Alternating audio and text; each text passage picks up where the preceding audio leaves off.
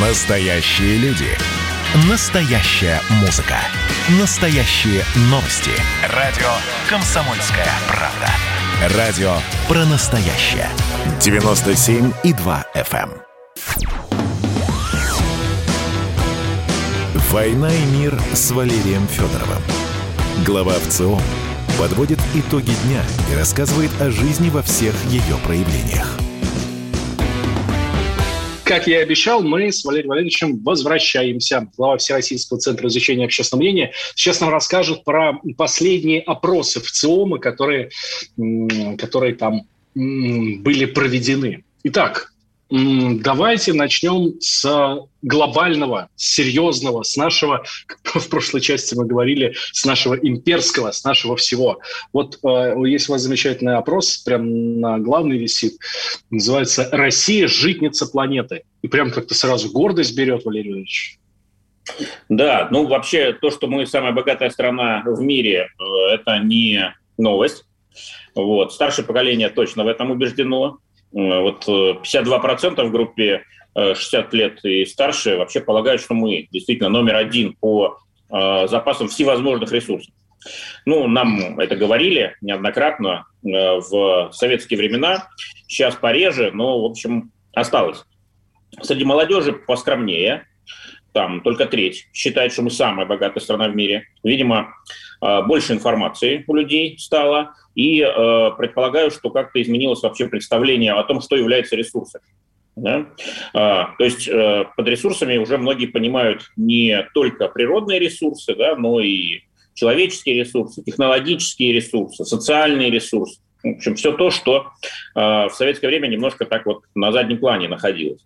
Но даже в этой группе э, 58% считают, что пусть мы и не самая богатая, но точно в десятку самых богатых стран мира входим. Так что и старый млад убеждены, что мы страна по-настоящему богатая.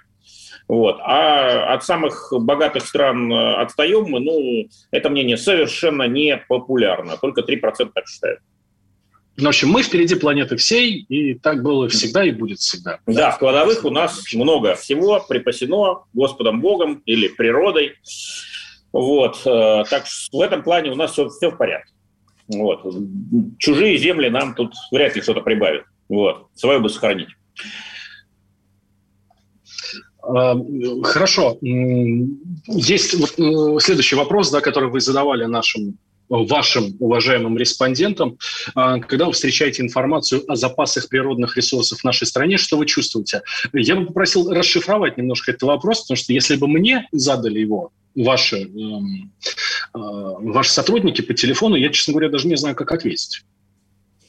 Ну, вы могли бы сказать, что чувствуете скорее положительные эмоции, скорее отрицательные эмоции или никаких эмоций. Вот. И что мы хотели понять-то на самом деле? А, мы хотели понять, вот сам факт обладания э, огромными ресурсами, которые не ставят под сомнение наши соотечественники, он как-то работает на повышение самооценки или нет? Или наоборот, он э, дает эмоции скорее негативные. Почему это может давать негативные эмоции? Ну, дисбаланс между тем, что у нас есть, и тем, как мы живем. Да, мы не в десятке, а явно там, в первой пятерке, может быть, даже в первой тройке стран мира по э, обилию разнообразных ресурсов, но с точки зрения э, национального богатства, уровня жизни, доходов, вот, мы точно не в первой десятке. Да, мы полетемся там где-то ближе к серединке. Вот, и это для многих служит э, источником негативных эмоций. Вот такая у нас была гипотеза, мы хотели ее проверить и проверили. Вот, что получилось? 44% э, скорее гордится, да, испытывает положительные эмоции. 24%, э, почти четверть, скорее отрицательные эмоции. И столько же, 25% никаких особых чувств. Ну, то есть ресурсы, видимо, где-то там есть, но на мою жизнь они слабо влияют. Э, тут тоже, кстати, большая возрастная дифференциация. 60 плюс, тут больше половины позитивные эмоции – испытывает гордость все-таки.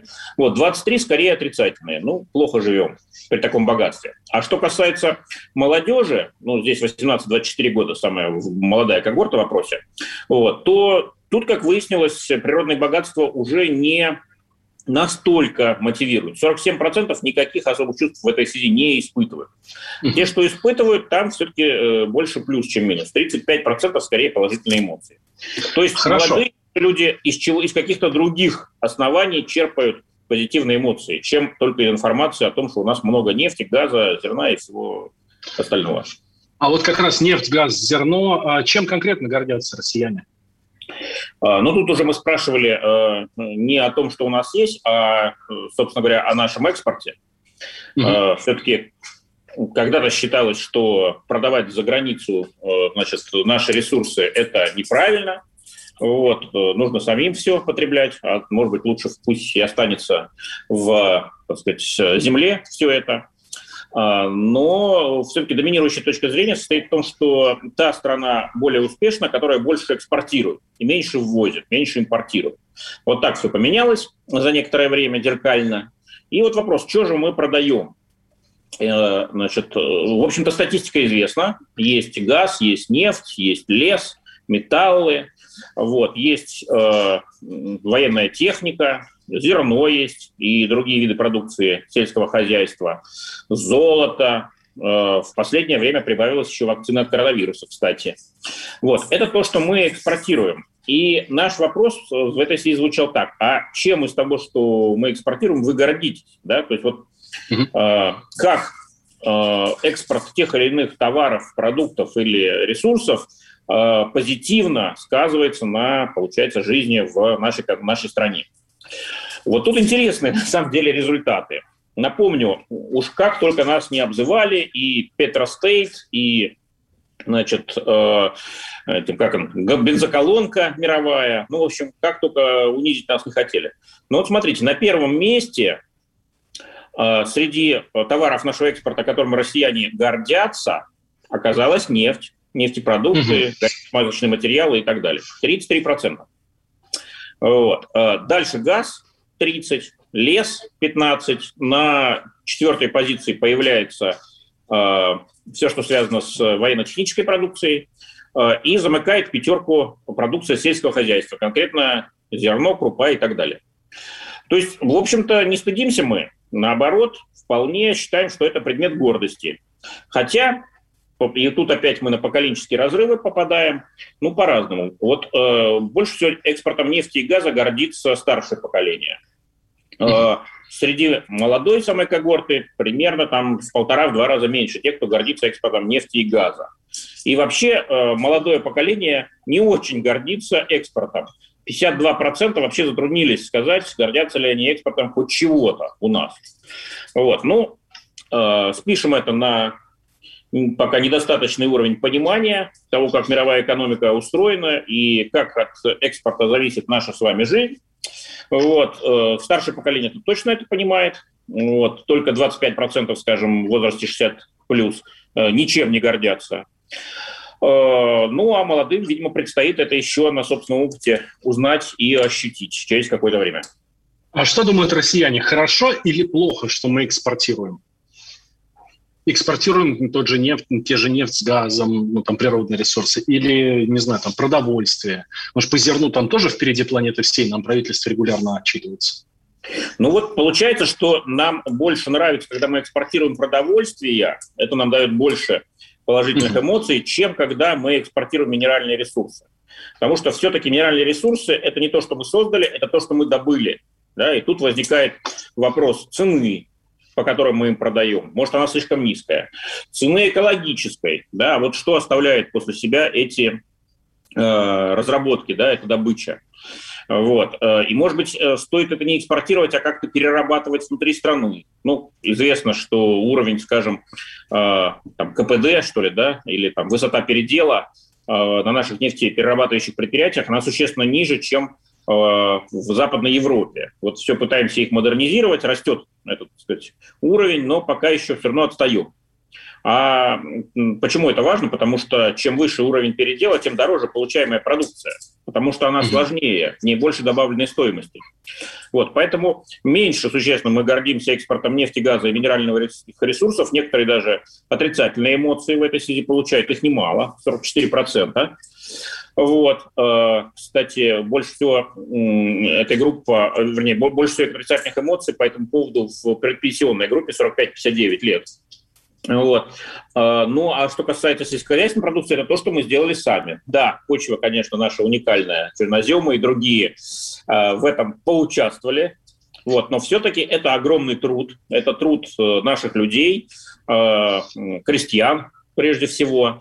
И то, что мы смогли за довольно короткий в историческом плане период из импортера зерна, напомню, в советское время мы десятки миллионов тонн возили. Причем mm-hmm. возили из э, вполне развитых стран. Там не только Аргентина, там и Канада, и Соединенные Штаты Америки. В общем, никто не стесняется такого экспорта. Но и мы это все покупали, а, оплачивая, кстати, деньгами от экспорта того же самого газа, нефти и так далее. Вот. А сегодня мы сами вывозим. Более того, занимаем первое, второе места в мире по экспорту зерна. Вот. И это, конечно, огромный успех по сравнению с тем, что было 10-20 лет назад. И люди этим гордятся. Вот 43% испытывают позитивные эмоции, когда э, встречают информацию о том, что мы экспортируем пшеницу и другую сельскохозяйственную продукцию за границу. Только 28% скорее отрицательные эмоции. А, Валерий Валерьевич, вы так очень правильно сказали, когда мы говорили про природные ресурсы, что, может быть, не каждого они касаются – вот. А, я предлагаю следующую, э, в следующей части нам с вами поговорить о том, что касается абсолютно каждого. В 21 век это действительно очень важно. Никуда, дорогие друзья, не переключайтесь. Глава Всероссийского центра изучения общественного мнения Валерий Федоров рядом со мной. Я Валентин Алфимов. Про спам будем говорить. Госдума. Перезагрузка. Ведущий Роман Карманов вместе со слушателями ищут кандидатов, которые достойны попасть в парламент. Аудитория радио «Комсомольская правда» — полноценные участники программы. В каждом выпуске вас ждет максимальное количество интерактива, звонки, сообщения, стрит-токи и, конечно же, голосование. Только слушатели решают, достоин ли кандидат работы в Госдуме. Все гости программы должны быть готовы к тому, что наша аудитория уже здесь и сейчас проголосует против них. Слушайте каждый понедельник – в 7 часов вечера по московскому времени.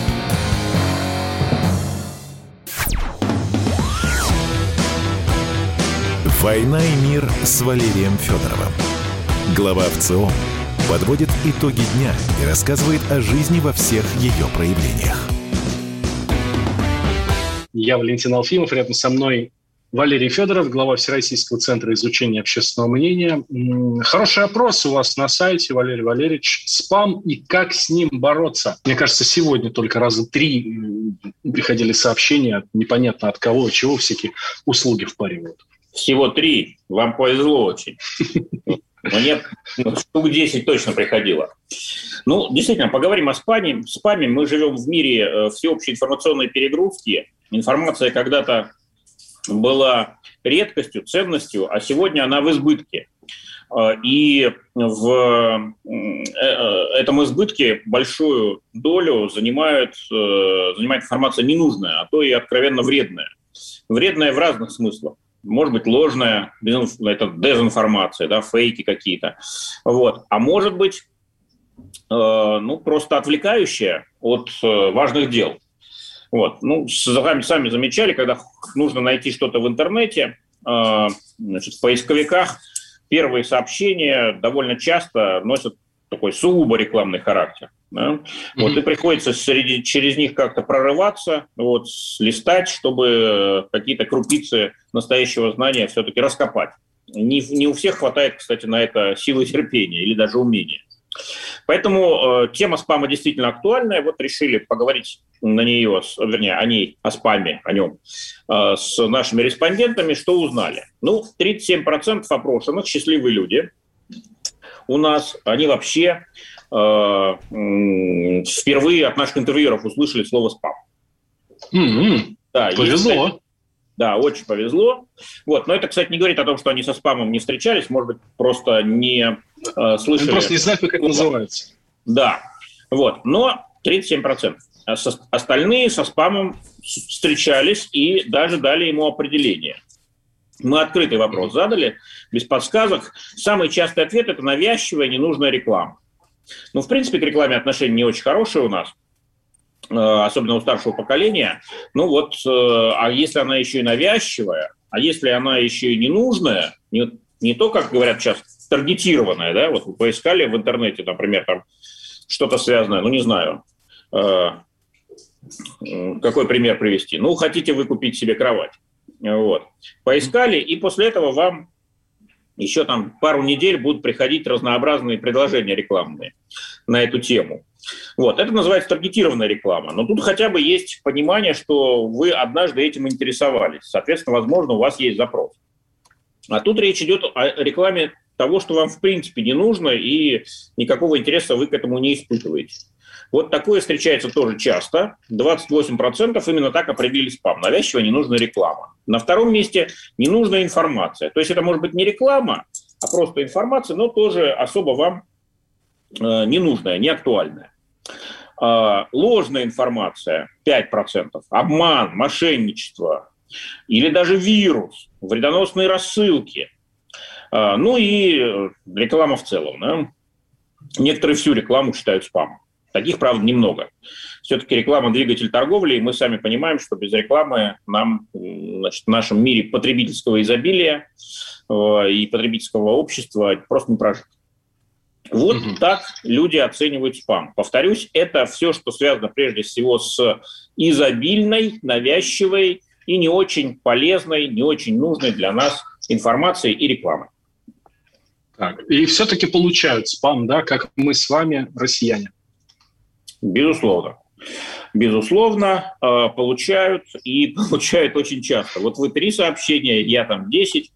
Э, сколько получают наши э, соотечественники, мы такой вопрос не задавали, но мы спросили, как часто к вам такие спам-сообщения приходят, или спам-реклама, или спам-звонки. Кстати, тоже последнее такое, так, последняя напасть, зараза, которая вот последние пару лет, может быть, даже уже три года Э, пошла в какой-то неимоверный просто рост.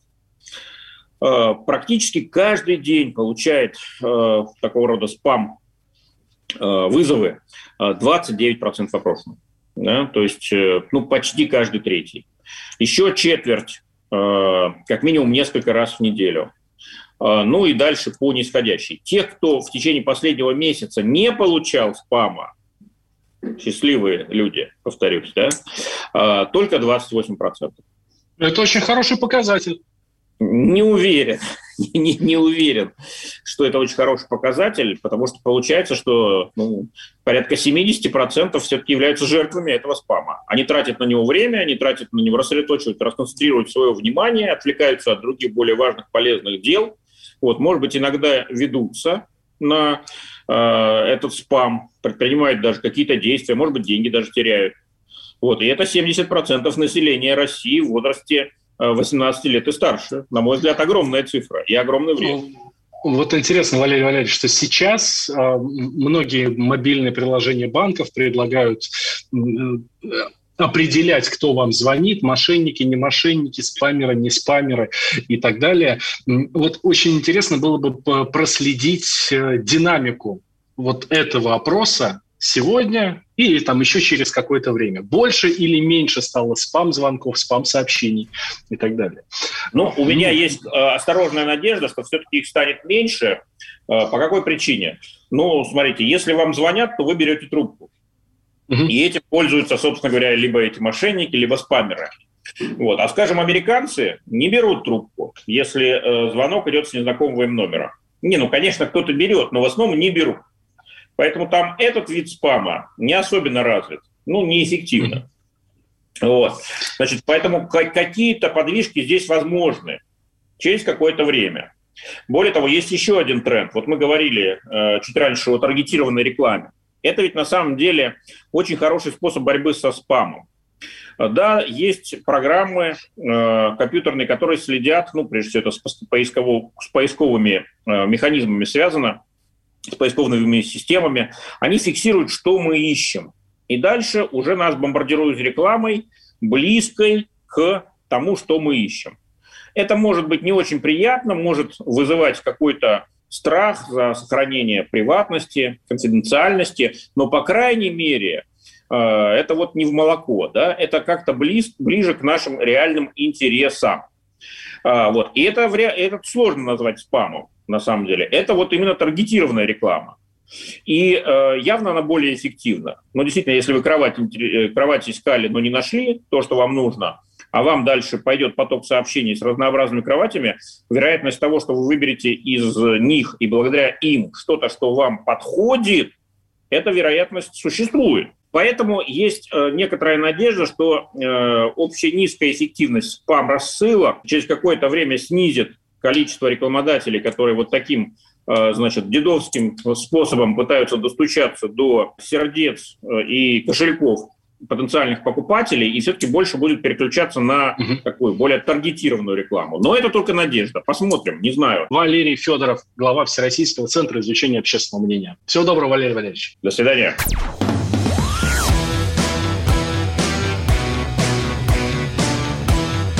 «Война и мир» с Валерием Федоровым.